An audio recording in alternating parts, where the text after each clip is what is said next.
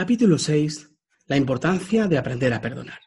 Tengo la impresión de que perdonar es otra forma de ofrecer reconocimiento, tanto a los que en algún día nos agraviaron como para reconocernos a nosotros mismos.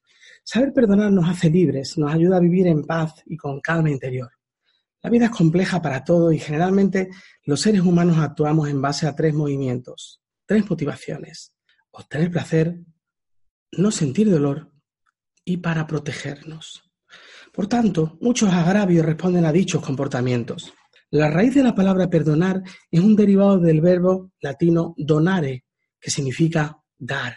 Cuando damos sin esperar nada a cambio, somos más libres, porque eximimos a los otros seres de la obligación de correspondernos. Y todo lo que venga, bienvenido sea, y agradecidos por ello.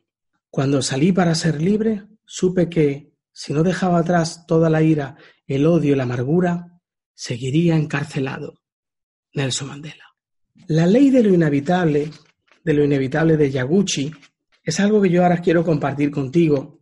Y él dice lo siguiente, ¿no? Todos los problemas que surgen en la vida ocurren para hacernos dar cuenta de algo importante.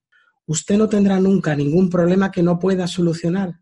Tiene la fuerza necesaria para resolver cualquier problema, el cual ocurre para que a través de su solución se dé cuenta de algo importante. Recomiendo la lectura del precioso libro La ley del espejo de Yoshinori Noguchi.